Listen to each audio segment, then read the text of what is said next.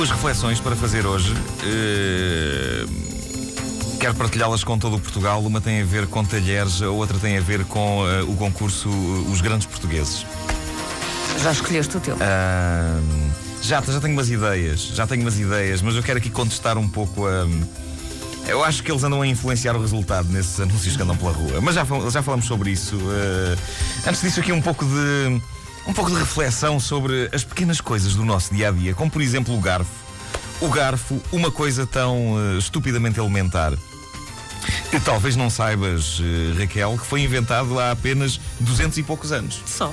Parece muito, mas uh, dois séculos, dois séculos, já pensaste bem na quantidade de tempo que a humanidade andou a comer com as mãos. e alguém ter-se lembrado do garfo foi uma grande sorte.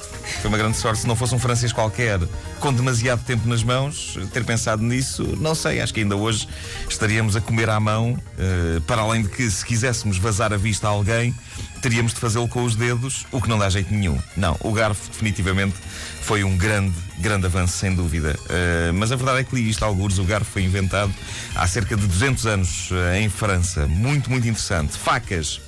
Facas parece-me que já existiam mas creio que ninguém tinha pensado na interessante utilidade delas para cortar comida. As pessoas andavam demasiado ocupadas em França, na altura, a usar lâminas para cortar as cabeças umas às outras e ninguém se lembrou que aquilo podia ter a sua utilidade para fazer mesmo aos bifes. As pessoas assistiam a uma decapitação em praça pública, batiam muitas palmas. Bom pessoal, foi giríssimo, vamos para casa jantar. E quando chegavam a casa, vai de arrancar bocados de bife à unha. Eh, é interessante imaginar a reação das pessoas perante a invenção do garfo. Eu imagino a malta nova da altura, não é? A comer animadamente com garfos e as pessoas mais velhas a serem entrevistadas eh, pelos telejornais da época, porque já havia, não é?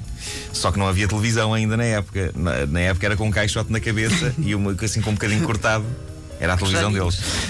Um, mas a, a, malta nova a comer com garfos, as pessoas mais velhas a dizerem coisas do estilo: Ah, não, isto dos garfos já não é para a minha geração, estas modernizes. Percebo lá eu alguma coisa de garfos, isso já não é para mim. E arrancavam mais um bocado de bife à unha e pumba para dentro da boca. Mas pensem nisto: há 200 anos, o aparecimento do garfo foi mais ou menos a mesma coisa que o aparecimento da internet.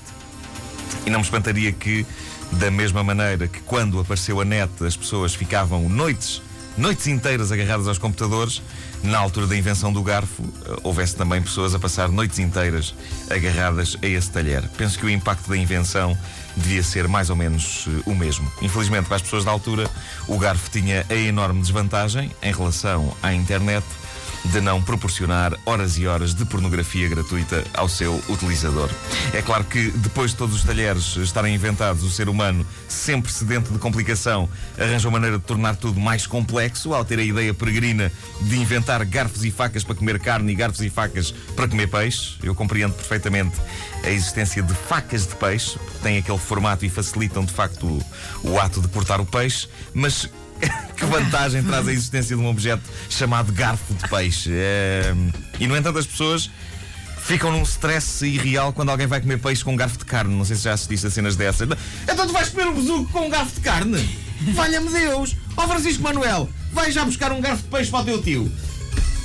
Que stresses são estes que a humanidade inventa? O que é que acontece se uma pessoa tem a extrema ousadia de espetar um garfo de carne num pedaço de peixe. Eu devo dizer-vos que em minha casa uh, as coisas eram bastante rigorosas o peixe uh, na pode, minha infância. Pode sofrer um problema de identidade, não? Se calhar, se calhar é Por isso. Exemplo? Fica, fica a julgar que é um bife, uma pescada.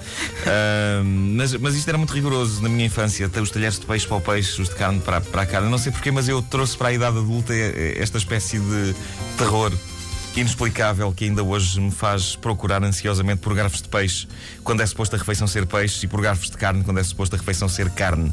Quando alguém me propõe comer peixe com um garfo de carne, eh, um nervoso irracional apodera-se de mim e eu sinto que a minha cabeça vai explodir a qualquer momento. E tudo isto porquê? Não sei, só sei que não devo comer peixe com um garfo de carne. Só há um tipo específico de lugar onde aparentemente nada acontece ao ser humano que come peixe com um garfo de carne.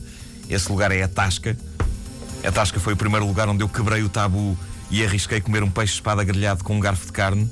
Para grande espanto meu, nada aconteceu, mas eu acho que é por ser na tasca. Em casa, se eu me atrevesse a comer peixe com um garfo de carne, algo terrível era capaz de, de me acontecer. Tipo, tinha um raio, não sei de onde, esse estava bem cheio.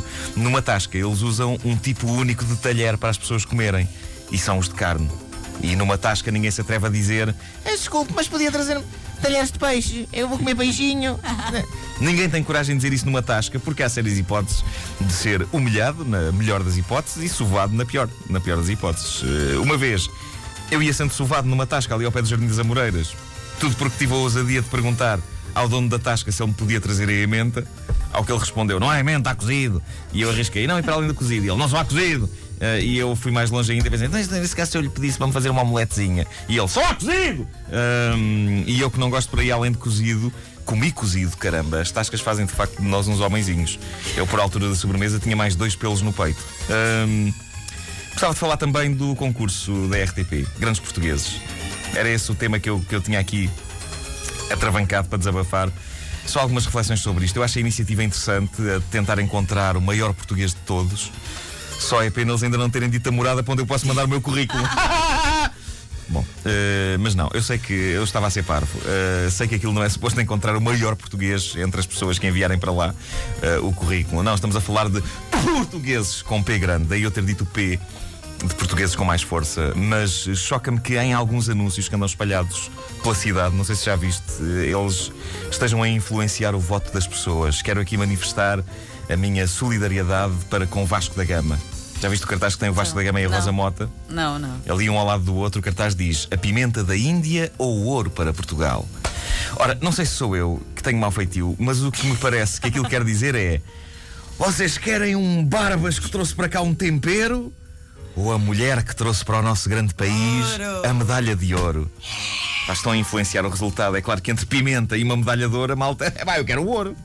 Estou mesmo a ver os portugueses, não os grandes, os pequenos portugueses, uh, a pensar: é, é, é pá, para, ir, buscar pimenta não é preciso ir à Índia, para vou ali ao Intermarché. Uh, agora a medalha de ouro. Não, voto na Rosa Mota. Voto na Rosa Mota. A questão aqui é esta, meus amigos: o homem descobriu o caminho marítimo para a Índia. A pimenta não era o mais importante. Antes da viagem de Vasco da Gama já tínhamos sal, o que não era mau para dar gostinho à comida. Depois de Vasco da Gama, sim senhor, que o queijo fresco passou a saber melhor.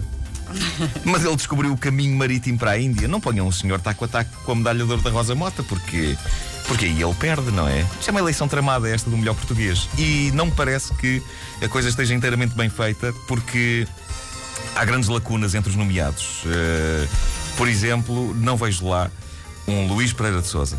Portanto, este concurso está à partida ferido, para não dizer eivado, de falta de rigor.